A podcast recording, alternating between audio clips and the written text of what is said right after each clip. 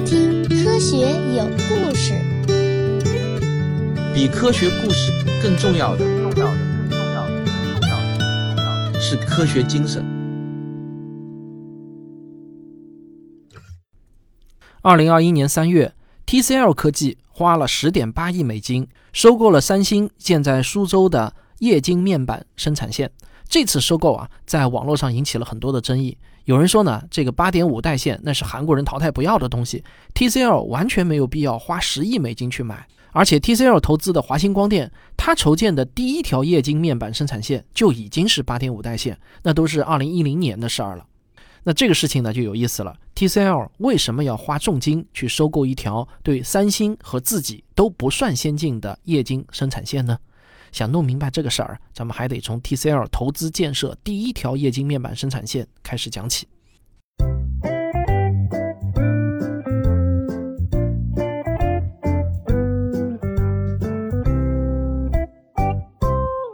二零零八年，美国次贷危机爆发，全球市场啊都显得萎靡不振。在这种大背景下，全世界只有一个国家的彩色电视机市场逆势上扬，保持着持续增长，这就是中国市场。就是在这一年啊，我国的液晶电视的出货量首次超过了 CRT 电视机。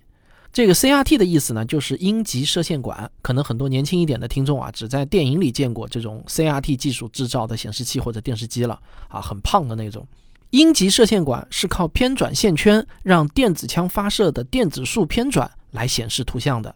想让电子束顺利的转弯，就必须给电子束的运动留出一段空间。那这就让阴极射线管不可能做得很薄。在那个时代啊，每一台电视机或者显示屏后面都带着一个很大的屁股。CRT 显示器几乎就是一个时代的印记啊。液晶电视的出货量超过 CRT 电视机，也就意味着中国的液晶显示时代的到来。液晶面板是液晶电视的核心部件。上个世纪九十年代，生产液晶面板的技术基本上呢是被日韩两个国家垄断的。当然啊，这个垄断呢是对其他国家而言的。在日韩这两个国家内部，液晶面板的竞争那是非常的激烈，已经到了白热化的程度。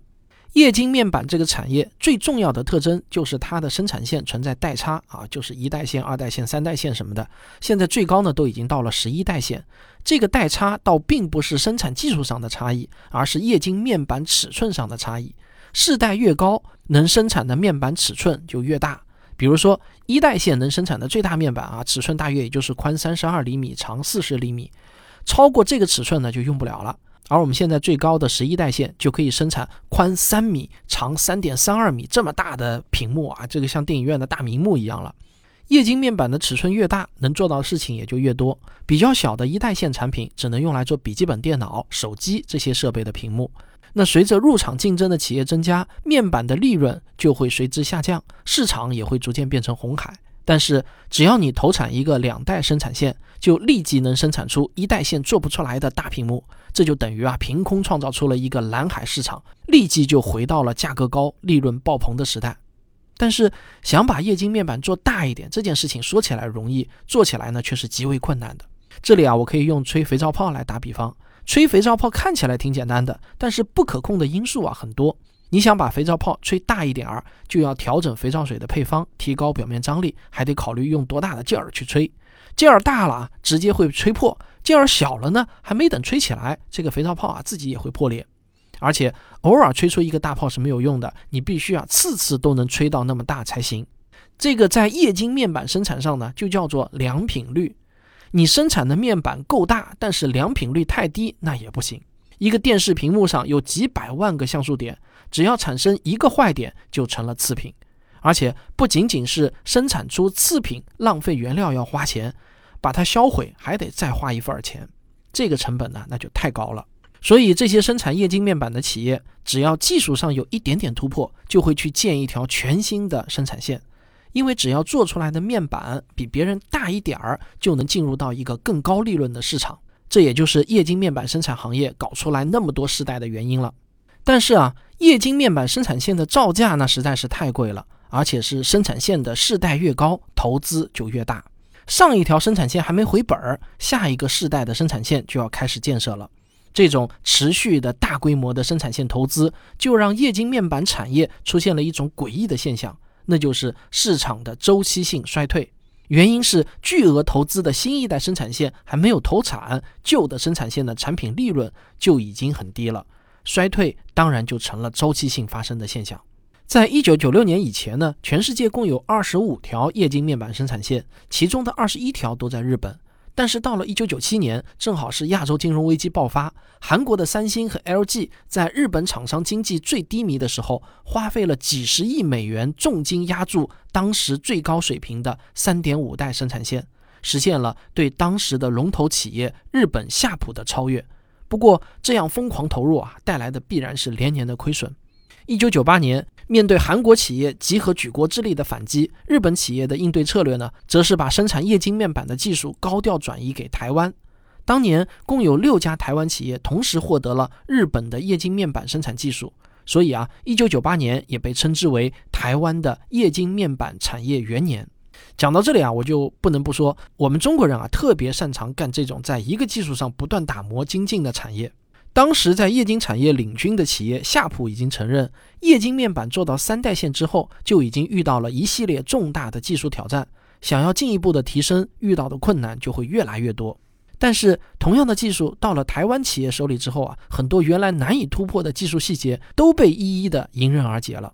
这几家台湾企业一路高歌猛进，加大投入，到了二零零三年的时候，就完成了六代线的建设。从三代线到六代线的建设，他们只用了短短五年的时间。那这几家台湾企业为什么没有遭遇恶性竞争导致的衰退呢？原因也很简单，因为台湾企业的背后依靠的是广阔的大陆市场的支持。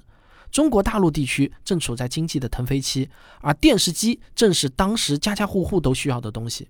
二零零四年，这几家台湾液晶面板的生产厂家一共销售了一百四十亿美元的产品。其中呢，有一百亿美元的产品都销售给了大陆市场，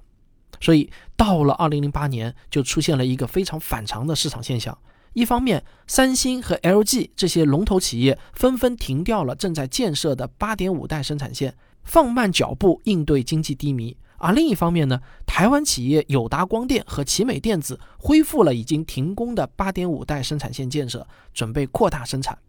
之所以能出现这样的反差，就是因为中国大陆的电视机厂联合了起来，以战略合作的方式，累计给台湾企业下了二十二亿美元的订单，帮助台湾企业解了燃眉之急。在大陆企业眼里呢，在关键的时候出手，这是典型的两岸一家亲。但是大陆企业还是太天真了。二零零九年，韩国企业突然买断了所有的液晶面板库存，直接导致台湾的液晶面板对大陆断供。最后，大陆彩电企业不得不被动接受超过百分之三十的价格上涨，才勉强恢复了生产。所有的彩电企业啊，当时都损失惨重。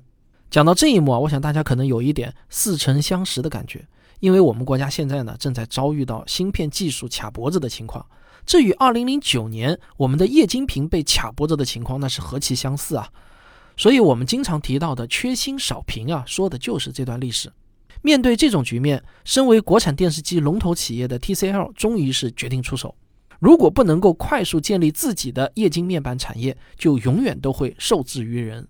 但是啊，之前在国内他们投资上马过两个五代线的面板项目，但全部都因为经营不善持续亏损，最终呢不得不关闭。对于内地的企业来说，我们缺技术、缺人才、缺管理经验，就是不缺激烈的外部竞争。在这样的大环境下，摸着石头进入一个高精尖的领域，项目的风险啊是非常大的。虽然外界所有人都不看好 TCL 的决定，但是 TCL 自己并不这么看。二零一零年，TCL 总共卖出了一千三百万台电视机，这个销量在当年呢是全国第一，世界第七。TCL 认为，即便新建的生产线生产出来的液晶面板一块都卖不出去，单凭自己的内部采购订单，也能把所有的产能都给消化掉。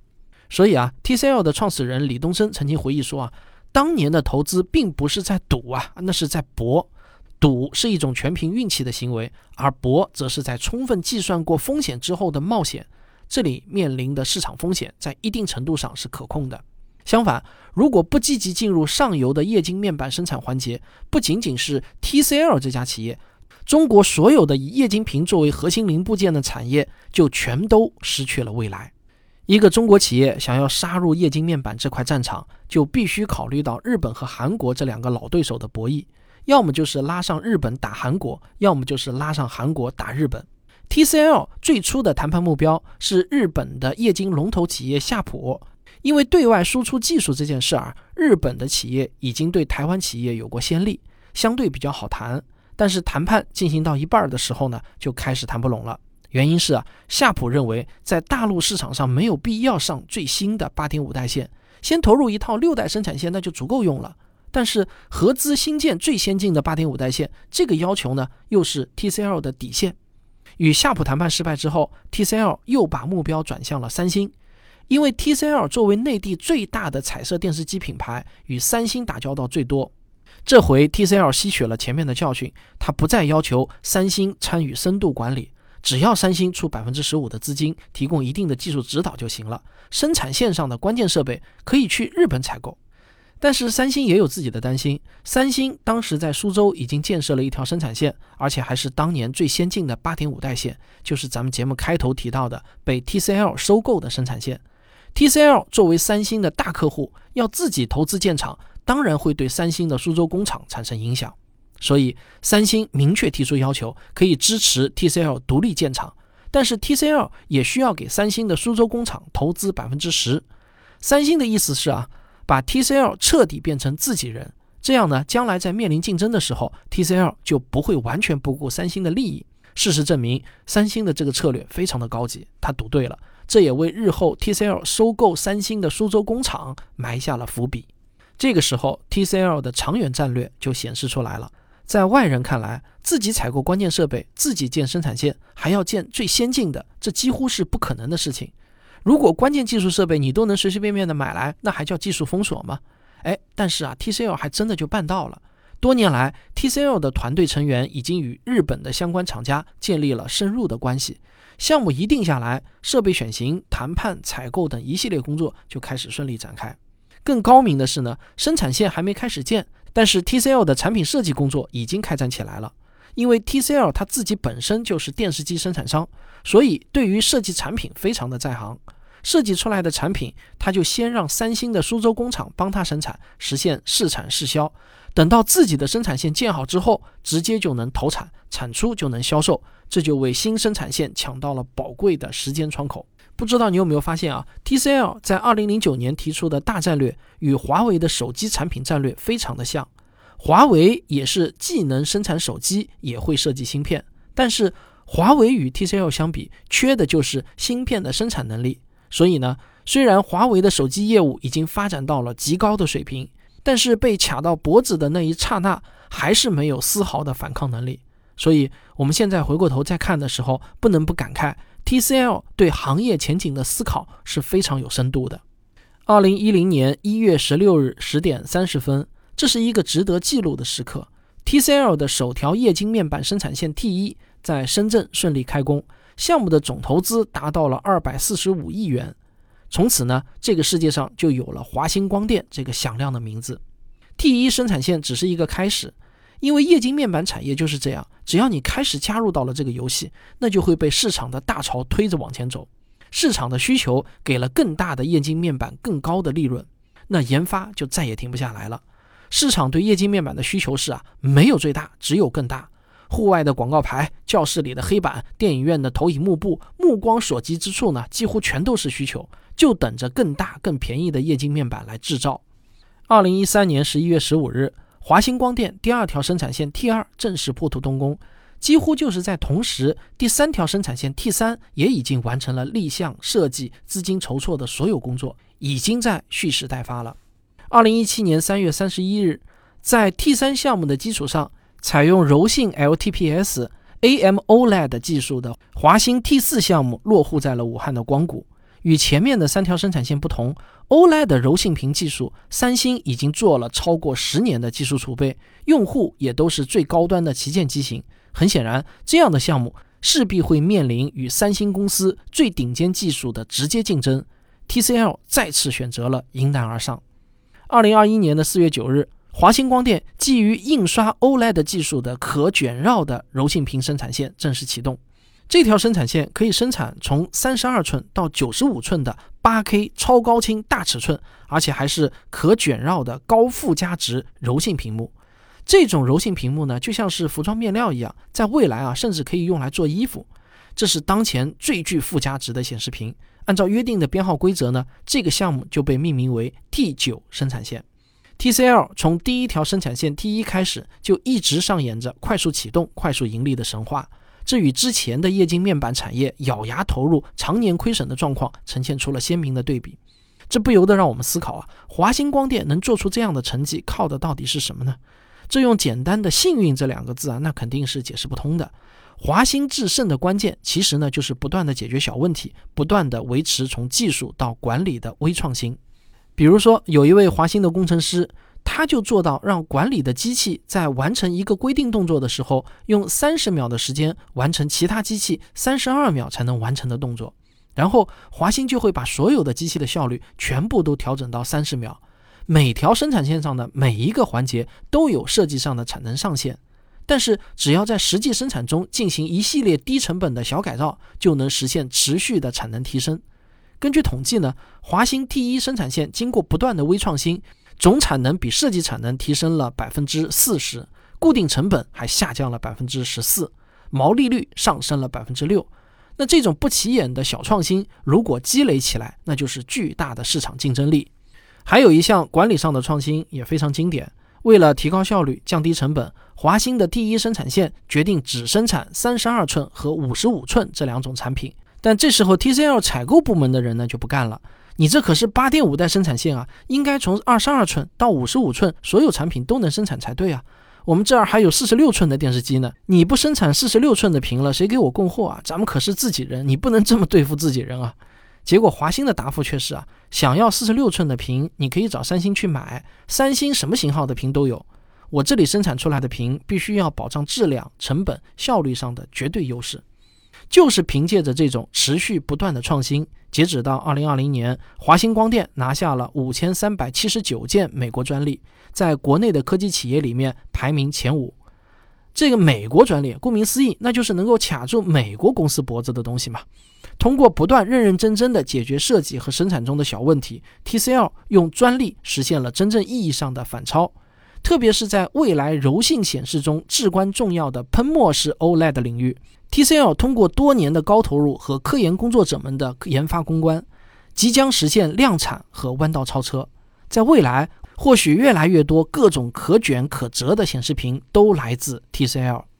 所以啊，讲到这里，我们再回头看我们节目一开头提到的 TCL 对三星苏州工厂的收购，就很好理解了。同一个项目，三星想要出手，而 TCL 想要收购的原因，就是因为这种经营管理上的差距。对于三星已经是负资产的苏州工厂，对于 TCL 来说啊，刚好可以弥补自身的产能不足。三星难以克服的成本困难。对于 TCL 刚好是自己最擅长的事情，而且 TCL 本来就持有三星苏州工厂百分之十的股份，把这家工厂的产能更好的发挥出来，也完全符合它的股东利益。现在，三星苏州工厂已经从中国大陆第一家外商独资的液晶面板生产企业，变成了一家民营企业。这条生产线按照老规矩就被命名为华星 T 十。在这次收购的背后，我们可以看到 TCL 对中国制造和中国式创新的深刻理解。正如我们一开始就说到的，科技创新并不等同于里程碑式的新发明，遥遥领先的新技术也不等于一切。你可以去追求旗舰手机上最高端的那块屏幕的市场，你也可以致力于去改造乡村小学教室里的那块电教屏幕。从全产业的角度来看待科技创新和应用，才是中国制造腾飞的关键。